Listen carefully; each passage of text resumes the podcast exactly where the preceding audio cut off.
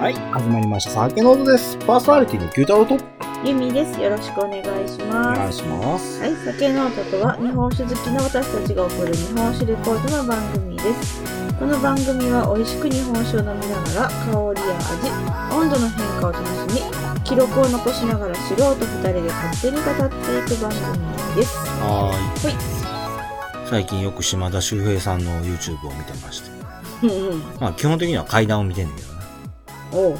あんた階段苦手よな。うん、嫌い。うん。というわけでまあ今日一緒に手相の方のチャンネルを見てたんだよね。うんうん、見てた見てうた。んちょっと面白かったよ。ねえ、やっぱり自分でこう見られるっていうのはなかなか面白かったよな。そうね。んなんか手相ってやっぱ気になるけどさ、うあん。の、ショッピングセンターとかのやつってさ、うん。なんか30分3000円とかさ、あ、そうなのまあまあな値段書いてあんのよね。うん。なんか、まあでもそ気んな軽にはもんやろ。そんなちもょんっやとろ。入りにくいかなっていう気が。あそうなのまあ僕はどちらかというと信用できひんから入りにくいっていうのはあるんやけど、ああいうの。うん。うん。なんかでも昔さ、観光地とかにさ、この手ピーって電子でつけてやる、デジタルの写真撮ってやるあった手。相占いってなかった覚えてない。あの、脈拍測るんやったら覚えてるけど。いや、あったよ。なんかあ画面そうにね手つけてピーって読み込みよって、うんそれで出てくるみたいな。覚えてへんわ。うーん。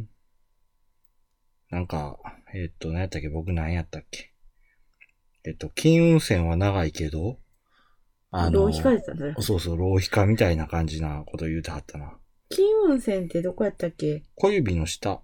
にある線なんやうんな。ん。そこが、まっすぐ伸びてるとうん、金運が良くって、そうそうそ。そうれがあるけど、プツプツプツプツ細切れやと、いや、なんかね、ちょっとでも浪違う費家みたいね、それと。なんか、じゃないの金運線の周りにうん線がいっぱいあるのが浪費家らしいね。うあー、ん。結構いっぱいあるんだよね。金運線ないね、多分。えっと、何線やったっけ一番上の横線。えー、えーと、環状線じゃなくて、山手線じゃなくて、運運命線運命線になんか、あの、空の字がいっぱい入ってる人はユーモアやよって言ってはってん。やったっけうん。なんかいっぱい聞いたし。三つぐらいわかんな。空入ってんね。おうんユーモアあるね。うん。ええ、じゃ運あ、命それ線ちゃ環う状線。やっぱ環状線で合ってんねや。環状線や。そうそうそ山手線じゃないけど。う。うん。うん。空が入ってるよ。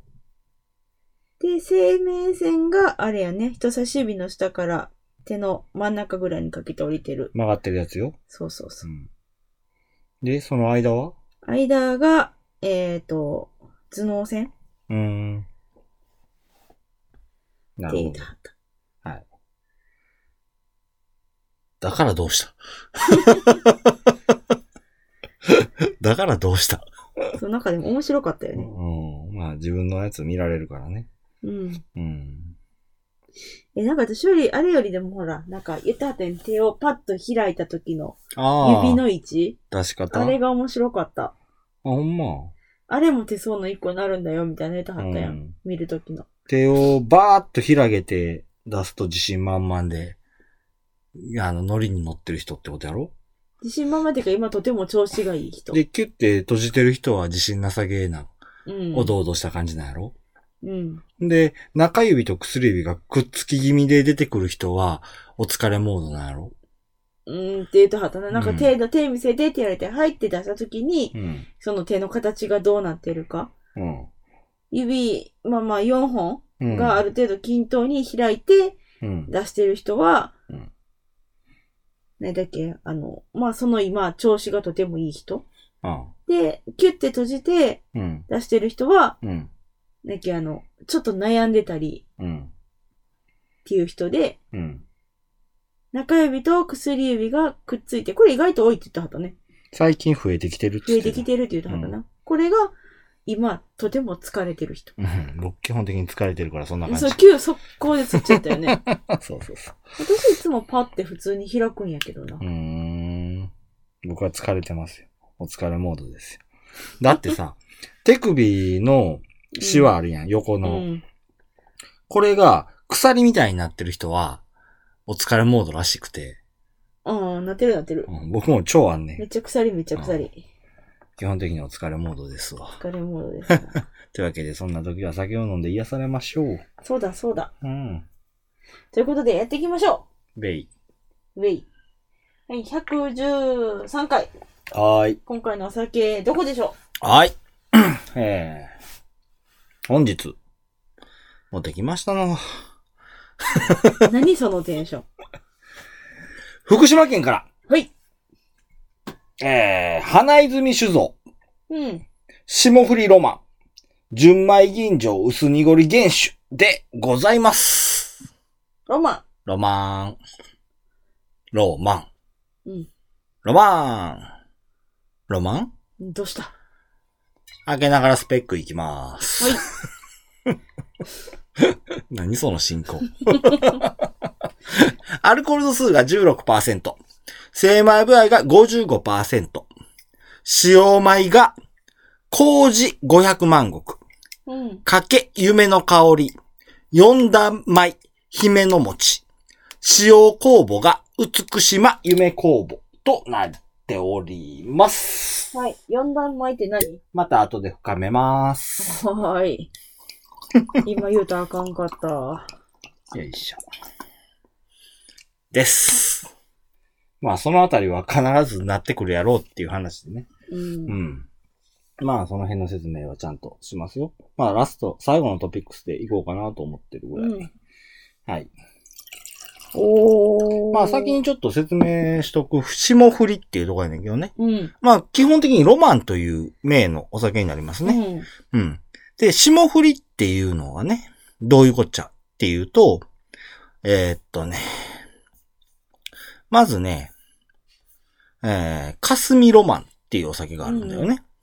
これは、あの、基本的には薄濁り生原酒として出荷されてるものになります。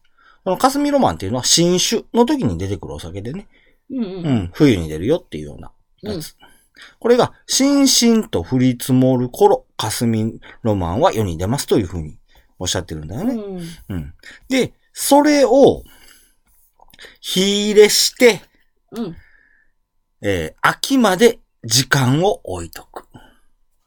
霜が降る頃に出荷されるということでで、霜降り、うんそうです。まあ、だから、秋、冷やおろしそう、冷やおろし。のグレーなんだね。そうそうそう。まあ僕若干この霜降りっていうところでね、あのお肉の霜降りというかところもかけたのじゃないかなと。うん。味がうまいこと乗ってきてるよっていうようなところでの霜降りっていうのもあるんではないかなと勝手に妄想してます。ほうん。っていうところで、えー色から知ってください。白いね。若干ね。うん。だから霞ロマン、霞っていうぐらいやから、その、霧よりもちょっと、あ、じゃあやん。霞でいいのあし、えー霧よりも少し薄いぐらいの、うーんこう、霞んでるような感じあ。ののお酒を熟成というか、一夏超えさせたっていうところで、あの、薄濁りっていう感じやねんな。っていうこと。うん。うん。お酒自体もさ、白いんやけど、すごいね、オイが。あ、そめっちゃ浮いてるよ。う。うん。あ、せやね。うん。うん。よいしょ。だから、えー霞を、の、あの、冷やおろしが霜降りやから、あ、さっきの説明はそういうことね。ちょっと補足しとかんのかなと思って。うん。です、です、です。で、僕はあの、美島夢工房の説明って前した記憶があんねんけど、してへんだっけじゃあ、また今度の機会にするわ。うん聞いたような、聞いてない。正直この百何十回、じゃあ百十何回っていうのを、あの、すべて振り返ろうと思ったら無理な話だから。うんもうしてへんやったらしてへん、してるやったらしてる、 どっちか分からへんからっそうやねんなていう感じやな。うん。うん。残してはいるけど、ノートもこれ何冊目よ。もう、 7 7冊。冊目が終わるからうんそさう、だね。見返せようと思ってもまあまあなんよね。で、ノートにはほら、あの、説明のことは書いてへんでしょ書いてない。うん。だから、見返そうと思ったら僕のカンペを見返すか、すべてを聞き直すかって聞きいうところになってくるから。 113回全部聞き直した全部ではないけど、ふあの、福島のだけだけピックカアップしたら、あの、7、。8回になるんかな。うん。それでも、ジャ1ン個クさ1時間やし、ジャンクさ8時間。はい。レイ。で、香り行きましょはーい。う。あー、すげえ。いやもうなんか、ついでもらった時からすごいいい香りしてんのよね。あの、君がさ、ここ最近さ、熟成だ、熟成だって 言ってうなってるからだってさ飲、めないもん。あの、ちょっとそういう系の酒をと思って、今回フ、ルーティー、うん、ロマン公的男性。フルーティー。フルーティーやね。すーごいフルーティー。香り高くてフルーティー。うん。えーっとね。あの、ラムネ、うん。リンゴ、ゴリラ、ラムネ。ゴリ ラ。なしとか、ううん、せやな。カプロンサイチル系やな。ん。なしとか、あと乳酸の香りが、かすかにあんのかなそやな。うん。香りグラスどうぞ。ちょっと待ってよ。うんうんどうぞ。うん最近すごい簡単な漢字が書けないときが。あ、濃い。やっぱうり。ん。香りグラスやったら全然違うでしょ。うん。うん。結構鼻にツンとくる酸味もあるね。そうだね。あの、香りグラスやと。うん。蛇の目で香ってるとひたすらすっごい華やかなうんフルーティーな香りなんやけどう。ん。ふわりと乳酸もあったでしうょん。うん。そやね。そんなもんかね。そやな。じゃあ、舌触ってください。その言い方どうなのください。ます。 うーん。ザラッとしてるな。そうやな。うん。さらりではないね。うん。丸くザラッとしてるな。ビー玉感やな。ちっちゃいビー玉いっぱいやな。まあ、ちっさいって言った時点でビー玉じゃないねんけどな。うん。ガラス玉やねんけどな。でもそんなイメージかな。うん。うん。まろやかな感じはすうる。ん。丸くてザラつくようなイメージうん。っうん。ていう感じかね。でも硬い感じはしへんよね。そうやね。硬さはない、うん、ないかなちょっとあるかなぐらいか。多少。うん。ただまあまあそこまで思わんかなと。うんと、うんと。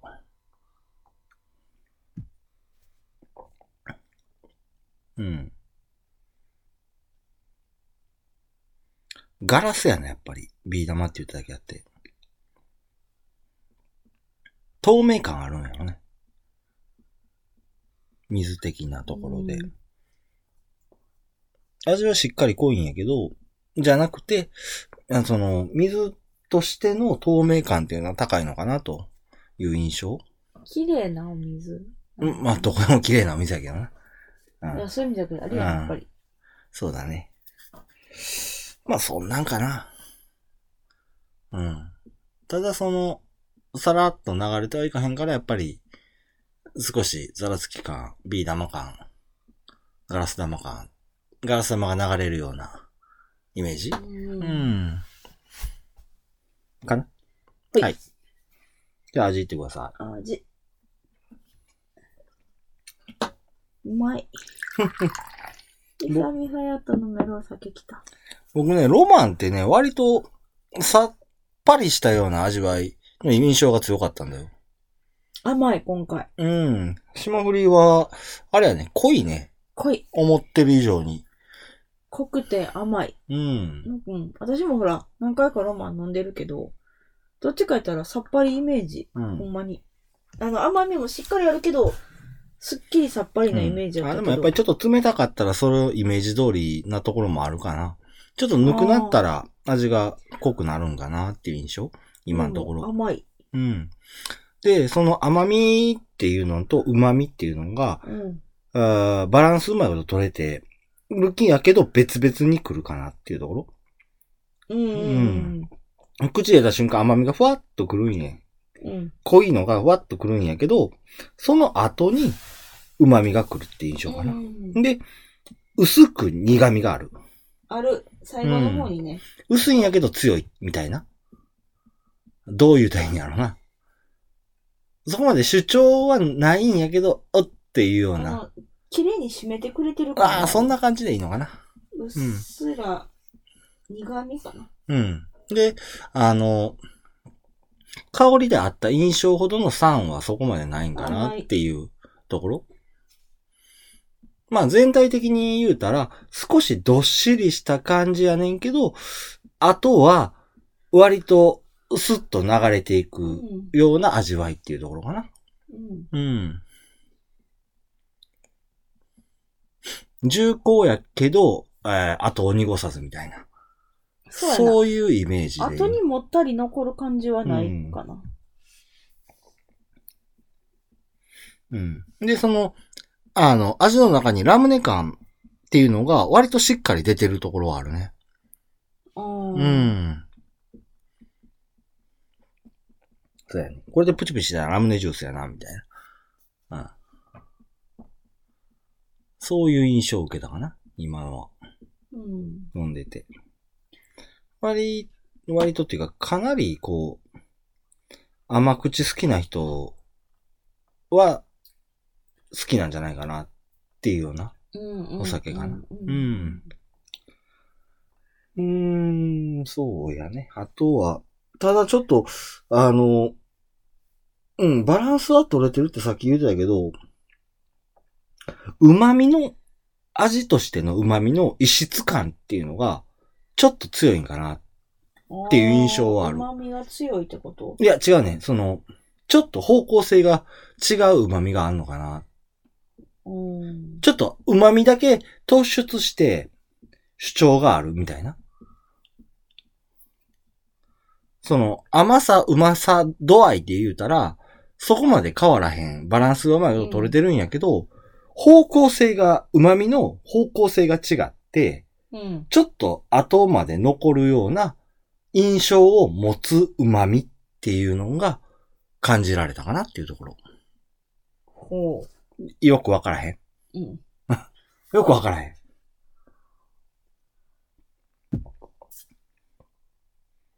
旨味だけ一体になってないっていうところああ、別枠なんだ。別ああ、でもなんかわかる気する、それ。なんかその旨味だけ、一つだけその味だけを感じるっていうような印象なんだよ。それ以外の甘味とか苦味とか、うん。そういうのは割と一つにまとまってるんだよね。うん。でも、なんか旨味だけちょっと違うところにやはるな、みたいな印象があるかな。うん。なんかあれやな。んネームとリンゴとか梨とかよりはバナナやね。嘘ラムネやん。ラムネかな。うん。これはラムネジュースだよ。よいしょ。まあ、それぐらいかな。うん。今回は美味しい味わいとしては。まあでも飲みやすいね。そうね。クイックいくね。まあ僕、度数まあまああるけど。僕はちょっとあの、あれかな。もったりしてるところが、うん、あるかなっていう印象。うん。まあ飲みやすいのは飲みやすい。うん。だからやっぱり甘口好きな人は好きなんだろうと。うんうん甘口フルーティーがいい人はいいんだろうとっていう。そうやね。印象あの最初に飲むのやったらこれいいかもね。うーん、そうかな。どうやろうん。まあまあ、でも重厚感もあるし、いろんな方が満足できるお酒なのかなっていうのは。あの、飲んでる満足感はすごくある。で、その重厚感のあたりは多分冷やおろしやからこそ出てくる重厚感かなって。で、さっき言ってたその旨味のところに関しても、その寝かしてあったから、冷やおろしやからっていうところで出てくる。これが、あの、もうちょっとあっさりしてんのが、あー霞ロマン。あかもしれない。になってくるんやろうというところかな。うんじゃあ、花泉さん、花泉酒造さんの話、入っていきたいと思います。創業は大正9年。 1920年となりまして、2年前に100周年を迎えられました。おめでとうございます。その時しっかりと100周年記念のお酒出されてましたよ。中で出たな。うん、買った買った。2020ってやつ。ボトルに2020書いてたやつ。ううんん。福島県は南会津に今日構えるオクラさんになっててね。ううん。ん。まあさらに地域を狭めると南郷という地区になるんやけど、うん。この地区はまあすっごい豪雪地帯でね。現在でも冬になると2メートル近くの雪が降り積もるようなおー土地になるんだよね。うん。で、まあその昔、道路や流通が発展していなかった頃の話なんやけど、うん。思うようにまあ外から物資が届かないと。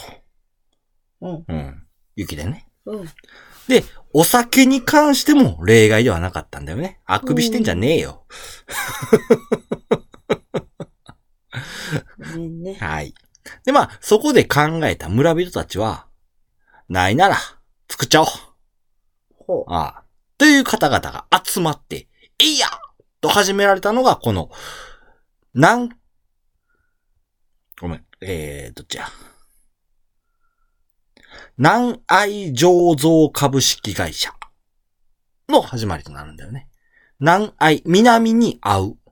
ほこれは南会津の南愛やと思うね。う。うんう。ん。そのためにね、酒造としては珍しく襲名性の蔵元ではないというようなお蔵さんになるんだよね。ううん。。で、美しい花。これは、姫さゆりっていうような花になるんやけど、の作、えー、高清水自然公園ってよかったかな。うん。から、コンコンと泉のように湧き出る清らかな水。で、その水を仕込み水として使ってるというところから、平成元年に花泉酒造というふうに名前を変更されうん、。現在に至るというところになります。まあ、そんな花泉さんなんやけどね、うん。もちろんながらまあ、順風満帆ではなかったようなんだよね。まあそうやろうね。なかん。なかその順風満帆で言ってるオクラさんは。ないよね。うん。うん。というところでね、現蔵元である星誠さんは、幾度となく、起きてしもうた。なんでこのまま死ん死なへんかったんやろうと、寝起きの時に考えられるっていうような。方やったんだよ。というのもね、売れなかったら潰れるっていう風な重圧と戦い続けた蔵元さんになります。うんちなみに関西人じゃないので、えー方言のあたりは自分の中で 変換してくれ、て。変換してください。福島の方がわからへんもんね。そうだね。星さんは、新入社員としてね、この花泉酒造に就職されて、配達などを担当されたような方なんだよね。ほまあだから、下働きからっていうようなう。うん。うん。ところになるんだね。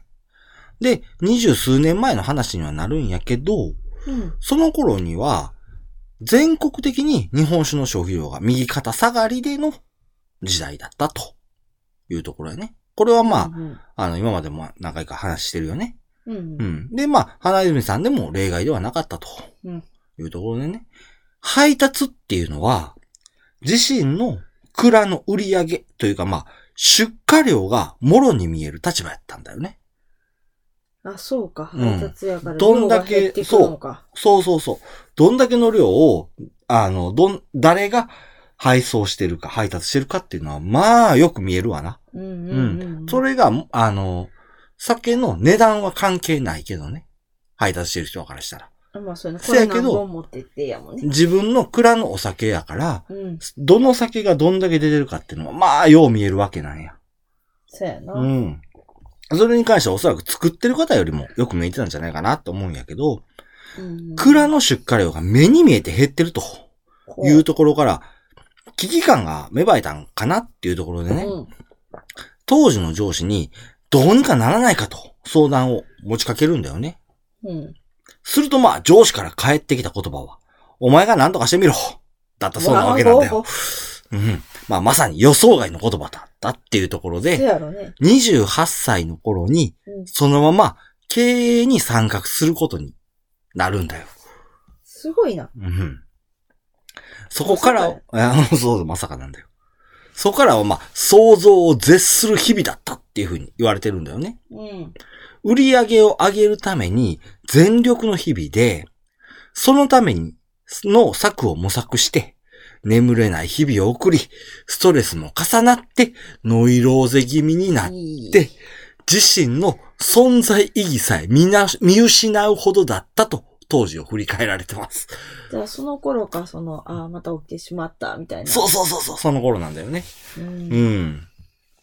そんな苦労の中、自身と花泉酒造の運命を変える一手を思いついたっていうところで、ほそれは、米、水、酵母、すべてをう。うん。全量合図産で作りたいっていうところやって、うん。まあ。あ、そういうふうに当時さんに相談を持ちかけたらしいんだよね。うん。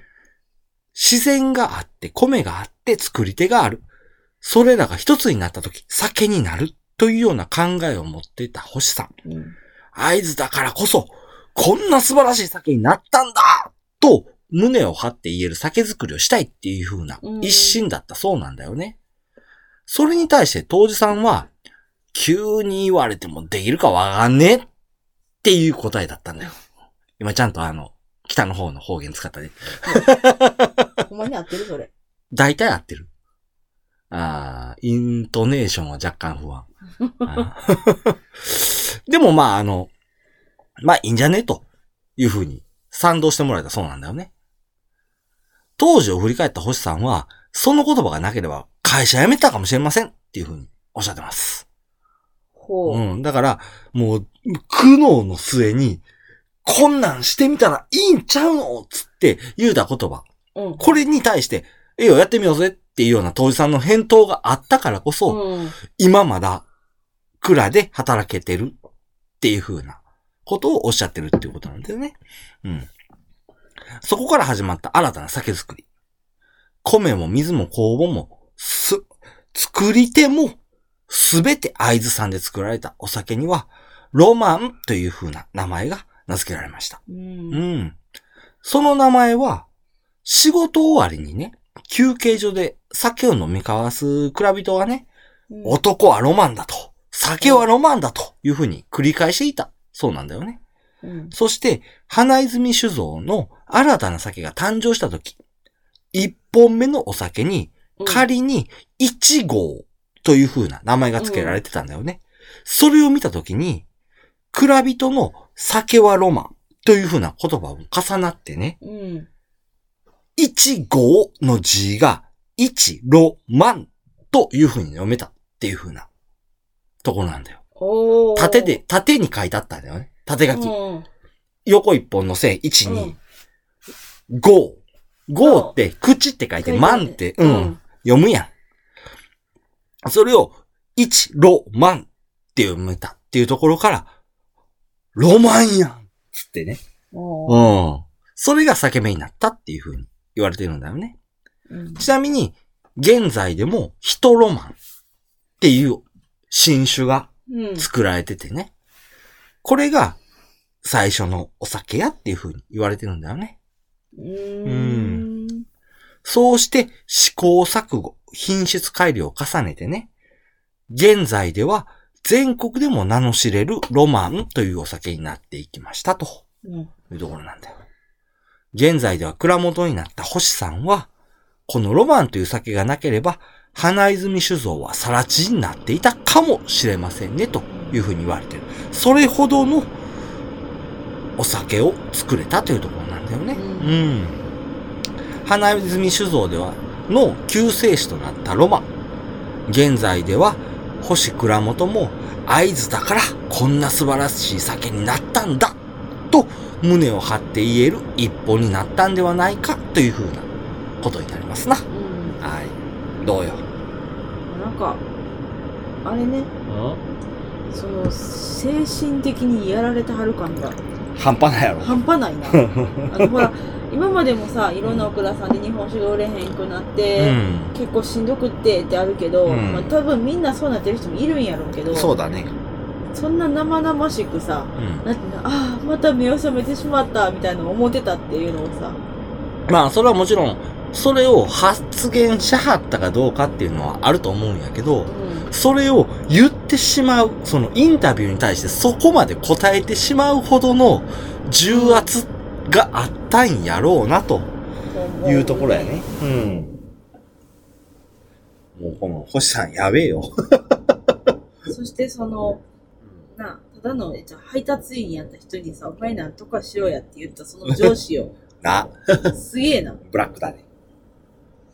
でその状それその状況でさうんまあ言ったら社運みたいなものを振られたさただのそうだ配達員がさもう立て直してうん今大え当時倉本倉本やから、だから、あ倉本当時じゃない倉本倉本。だから社長やね。社長になって代さ表取締役社長やね。社長になってさもう全国区のお酒なわけやんあー、それは順番が逆なんちゃうかな。逆かうん。その、なんとかしろよって言った上司がおって、無茶ぶりやなって思って、精神闇闇になってしもたけど、うんその当時と相談して、こんな酒が作りたいあと。そうやな当時がだからいいよって言ってくれたっていうそううそうそう。で、それによって、ものすげえ酒ができた。全国でも通用するほどの、とんでもない酒ができたと。いうところで持ち直したからこそ社長になれたんやろうとああいう話はな。うん。それがなかったらさらちになってたっていうふうてはるようなほどピンチやったわけやからね。ほんまやなうんだからそこら辺の功績を含めての社長なんだろうということだわな。うんううんんうんこれに関しては。うん。はい。そうだね。味としてはどうですか飲んでて。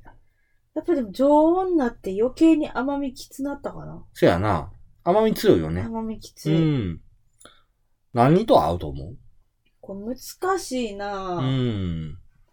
すごい甘みも濃いしさうん。あの甘みっていうところでもお酒の味が濃いから、うん。料理に合うんかな僕意外とな、フルーツと一緒に食べるのいいんじゃないかなって思う。うああ、ん。パイナップルとか割とパッと思うかんねんけど。うん。まあちょっと贅沢にフルーツ盛りといきましょうか。あうあんまだデザート系かやっぱり、うん、そうなってくるかな。だから、うん、うんただ、酒だけのデザートっていうんじゃなくて、デザートと合わせる酒っていうような。フレッシュフルーツと合わせるようなっていうのはいいんじゃないかなっていうふうのは今思ってる。うんうん。結構お酒が甘いからさ、これ飲んだ後にフルーツ食べたら酸っぱい気するな。それも含めてね。ああ、まあんそこも楽しんでから。そうそうそう。割と完熟系のフルーツとかやったら、なかなかいけんじゃないかな。な。で、お酒の中に入れてもいいんじゃないかなっていうふうな思いなら。がら飲んでたっていうところはある。その、揚げ物とか焼き物とかっていうのとはちょっと合わへんのかなと。っていう気はするね。うんお魚とかでもないし。塩とかっていうのはちょっと合わへんのかなっていうふうなのは思ったかな。ううんうん。ん。あとは、そうやね、チーズともちょっと違うし。そうやな。うん。そうだね。あと何が合いそうかな。あー、難しいな。ポテサラかな、あとは。大好きね、ポテ サラ。ポテサラと合うんちゃうかな、と思って。でも結構塩系、塩味。いや、リンゴの入ってるポテサラ。あ、そっち系うん。ああ。うん。で、その、たら合うかな。割とポテトを主張してるようなやつ。う。うんん。で、行くといいんじゃないかなっていうふうに思ったかな。僕は。はい。じゃあ噛んできましたんで、早っしていきましょう。早くはないかな。そんなもんか。こんなもんよ。はい。じゃあ、香りからいきましょう。うん。なんか香り、まったり感。まったり。うん。増えてるかなっていうところ。コースターが落ちたね。まったりもったり感が出たかなっていう、うん。うん、印象。あの、ラムネとかさう、ん。香り高いフルーツ系っていうよりは、うん。ちょっと酸がきつなったかな。ああ、そうかな。気はするかな。僕、その甘さの方とかのうん。旨味とかのまったりした香りっていうのが主張されてるのかなっていうふうなイメージになったかな。うん。フルーティー感そこまで。うん。缶にしたら。そうだね。ああ、それか。そうそう、それがあの、わじゃかんあない、なその酸味っていうのは、乳酸系の香りが上がってきてんのかな。あ、それはあると思うん。なら、味いきましょう。ああ。あのね、割とね、あっさりした。う。あ、そうなんや思った以上。で、後の方にもったりが来る。飲み口としては、辛口ほう。っていうところ。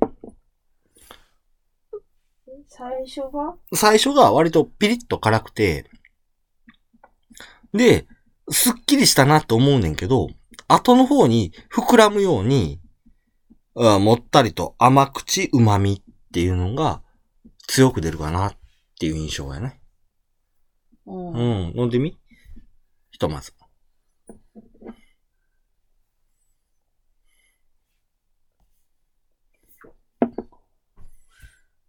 ほんまやな。うん、なんかさ、常温になって甘さがうん。膨らんだよね。膨らんでたから、うん缶にしたらそうなるかと思ったけど、その、膨らんだような甘さっていうのが後から来るっていう印象やねんな。うんう。ん。ただ、最初の飲み口っていうのは割と辛口感っていうのが強く出てるんやろうと。うんう。ん、ピリッと。ピリッとともはいかへんねんけど、カッとくるようなって言うたらいいのかな。飲み口は割とさらりとしてる。うん。うん。っていうような感じでいいかな。そうやね。うん。どっちも美味しいな、これ。どっちもいけるね。僕はまあ冷たい方が好き。缶にしたらうん、さっきやったちょっと濃厚な感じっていうのは収まるな。どっちかってほんますっきり系やから。ああ。でも後の方は濃厚やん。あまあまあ、確かにうね。ん。だからそれが、うん、後に来るのかなっていうような。うん。感じなのかなうん。はい。じゃあ最後のトピックス行きましょう。はい。放送内で回収してない伏線一一個だけあるよね。さっきのやつどれ四段そ前う。うん。姫の餅。うん。まあ、姫の餅っていうのはお米になるんやけどね。うん。東北地方で多く作られてるもち米。なんだよ。締めの餅やし。そうそうそう。まあ、なぜ酒にもち米という話ですわな。ん。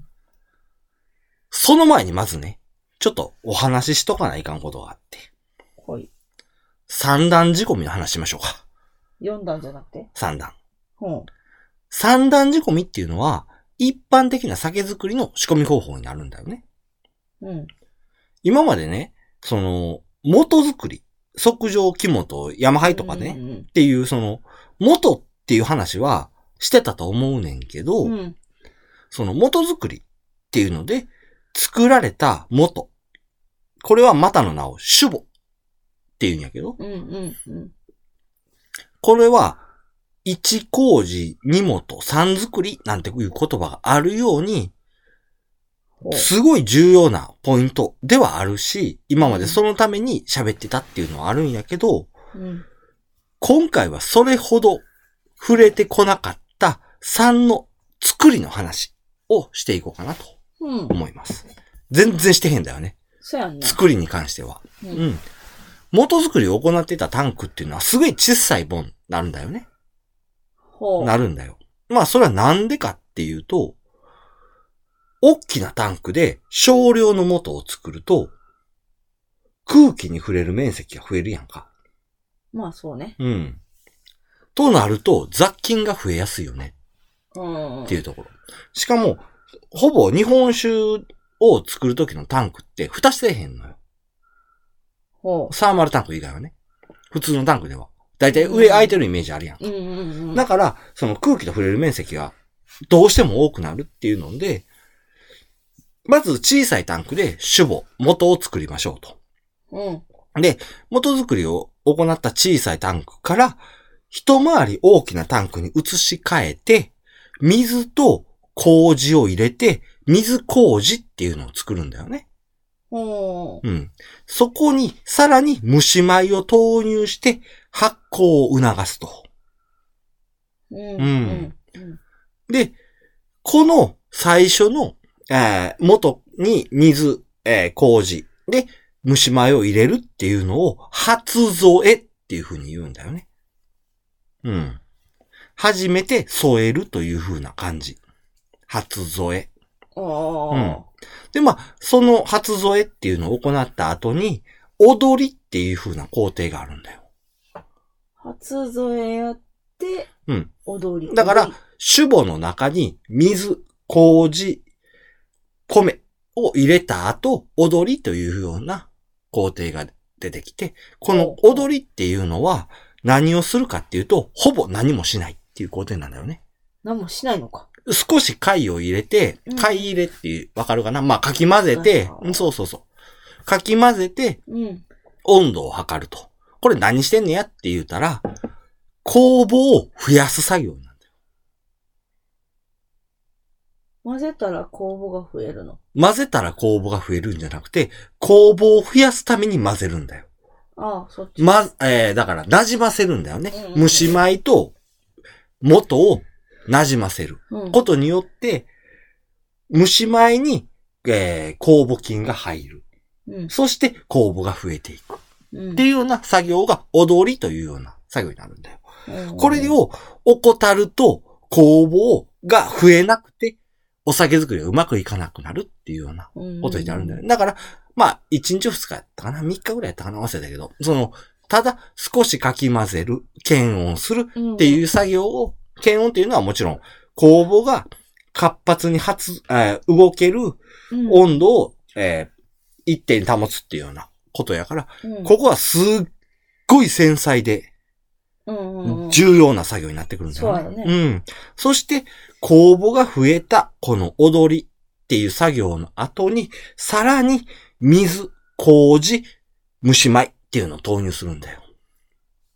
うんうんこの水、麹、蒸し米っていうのはもうワンセットっていう風に考えてくれたらいいんだよね。ううんん。で、それが中添えっていう作業。うんこの中添えをすることによって、さらに酵母を増やして、さお酒のアルコールの発酵、あ発生を促すというような。ことになるんだようで、最後、止め添えっていうところで、また、酵母、あ、あ麹、水、蒸し米っていうのを投入するんだよね。だからそれがワンセットやからうんうんうんそうやな。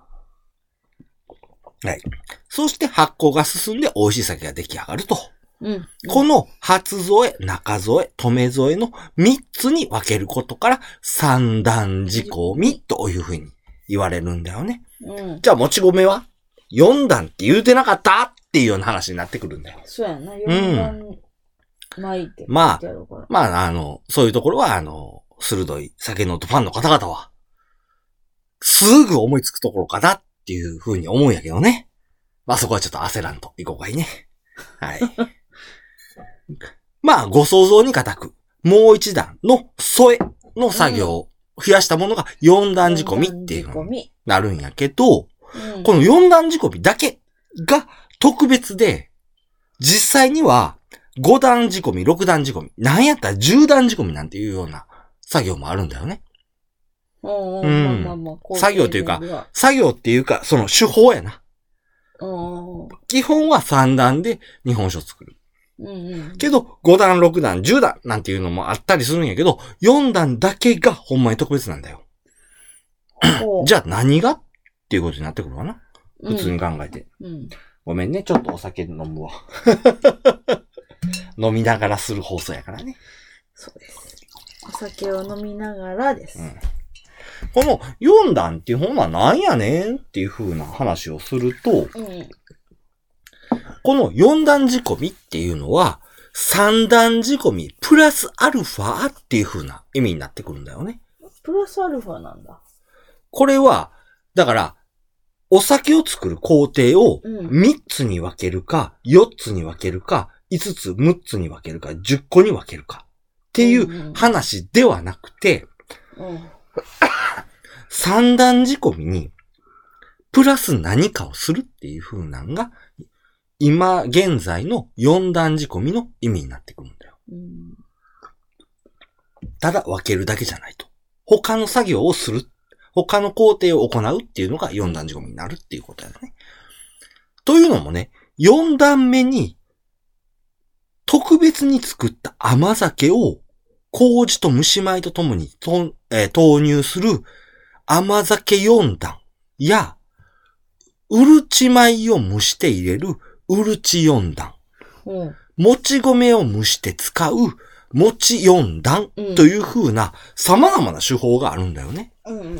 これは四段仕込みの時にだけ使う手だ法、け、うん、なってくるんだよ。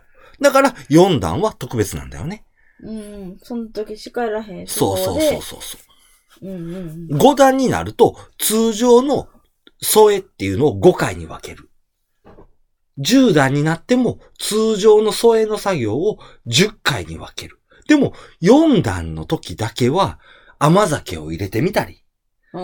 もち米にしてみたりと、うそういうちょっと特別なことをするっていうようなことになってくるっていうのが、今の酒造りの、その4段仕込みって書いてたら特別だよねっていう風なうんうん理解になってくるっていうところになるんだよね。うん。で、今回の花泉酒造さうんうん。んでは、すべてのお米、あ、お酒に対して、もち米四段仕込みの手法を使われてるんだよ。これはお酒の裏ラベルにもちゃんと書いてるんだよね。よ見てみて。一番右端かな。伝統のもち米四段仕込そうなんだよね。伝統なんだよ。み。うんうんうん。っていうのも、かつては多くの蔵で行われてきた、もち米四段仕込みなんやけど、うん。現在では花泉さんでしか行われてない。っていうね。で、古くから伝承されてきた技でもあるという。そうなのねうん。それが研鑽されて、独自の進化をもたらした技へと昇華されてきたっていうふうに言われてるんだよね。すっきりとしながらも、優しい旨味とコクを持つ、花泉らしさへと繋がってるっていう風なお酒になるんだよ。うん。うん。これは実際飲んでみて分かったよね。うん優しい旨味とコクを持つっていうようなところ。ほんまにそんな感じ。で、その廃業の危機に追い込まれながらも新たな道を切り開いてね、うん。伝統の技でもって、現在では全国に名を知れ渡ったロマン。ぜひ一度その技をご賞味いただけたらと思い、紹介に変えさせていただきます。というのが今回のお酒になります。ほ以上ですう。ほい。割となかなか特別な酒やったやろ。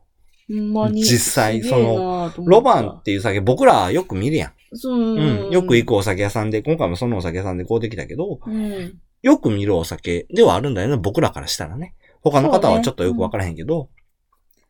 で、全国でも知ら渡ってる名前っていうのもあってね。う。うんん。まあなかなかに、その、知られてはいるけど、この四段仕込みっていうのを実際に気にして飲んでらっしゃる方がいるかどうか。で、四段の中でも、今回のこのもち米四段仕込みっていうのは、花井みさんでしか現在はやられてないっていうところで、特別そうなんや感。え、さっき言うたやん。そうやな、言ってうたな。ん、言うたよ、今ごめん、めっちゃ読んでたわ。うん。っていうところもあってね。うん、そうやうな。ん。ちょっとね、あの、特別感っていうのが出てくるんかなっていう風なお酒になるんだよね。あれなんかもね、このもったり甘い感じは、そのもち米なんかもあしれへんあ、なそ。う、そうだよ。そうなんだっよて。いう気がするう。なんと、旨味のこの出方っていうのも多分そこら辺が関わってくるのかそうやなねっていう。その四段仕込みがう結構効いてるし、そこに使ってるお米がもち米っていうのも効いてるし、んうん。すげえね、ちゃんと冷やしてでも噛んでもお楽しみいただけます。おお楽しみいただいいたよ。て。うん。 僕たちは。お楽しみましたよ。旨味とコクが引き出されているって書いてあるし、うん。そうだね。意外と秋の味覚によく合いますって書いてあるってことは、栗。栗、そうそう、私も今思った。栗とか、あっち系なんかな。やっぱりちょっと甘い、甘みを持ったもんとか合うんかなって、今栗を想像して思った。う。うんん。さつまいも石焼き芋石巻、石石巻き芋じゃない。なんだよ。石、石焼き芋。うん、合わんどうなんやろ僕なはあんまりお芋さん食べへんから知らんけど、石焼き芋は。うん。まあそんなところどんなんが合うんやろっていう気はするね。まあその辺は、皆さん飲んでいただいて想像してもらうのがいいんじゃないかなって思う。そうだねうん。まあ、なんせ、飲んで。なぜ飲んでなんせ飲んでっていう一方やね、正直言って僕は。あ、でも、ん本当に美味しい。まあ、飲んだことない方は、ぜひとも飲んでもらいたいなってう思う。ん。一なん本やでもかあんるしや。毎年リピしてるよね、これも。うーん、あれかな裏ロマンかな毎年買ってるのは。そうそう、うん。うんあの、ロマンをか買ってるっていうぐらいか。霜降りは初初めて。初やね、うんやっぱり。霞は飲んでる。うん。かすみロマンわかる。霞は飲んで、えー、裏飛んで、花泉は飲んでるかな。あの、花泉酒造の、そのロマン以外の、えー、メイン銘柄っていうのがうん花泉やね。うん、その辺は飲んでるかなっていうところそうやけやど。うね。ん。だね。花泉はもう少し、こう、味のインパクトが強いんかな。ああ。い。強い味をしてんのかな。うん。うん。まあ、あのあれやね。酒屋のおばちゃん曰く、焼肉食べるんやけど、酒どれがいいっつったら花泉が出てきたっていうぐらいには、あーそうそうそうそう強いイメージはあるのかなっていうところ。濃いってう言ん。あの、負けへんで、このお酒って言うとはった。で、しっかり作られてるからこそ余計にね、うんうん、負けへんねやろうと。で、今回のその、霜降りに関しては、僕最初に言うたと思うねんけど、秋やからこそ味が乗ってるっていう、ああ。それの、霜降り。意味も込めての霜降りなんじゃないかなっていう風な言うたやんか。うん。実際にあると思う。飲んでよくわかる。これは味乗ってるよ。ノリノリよ。うん。ノリに乗ってるよ。陽キャ並みに乗ってるよ。陽キャマジでそんな乗ってる乗ってる乗ってる。もう、あの、サタデーでナイトなフィーバーするぐらい乗ってるよ。 うん。っていうぐらいに強い味を持ってると思うよ。そうやね。うん、これに関しては。うん。霞はもっと薄か、薄いって言い方悪いけど、薄かっすた。きりしてるう。うんん。味わいやからね。うん。うんっ。ていうところを考えると、やっぱり、あの、濃い味出してくんねなっていうのが霜降りの力なんかなって。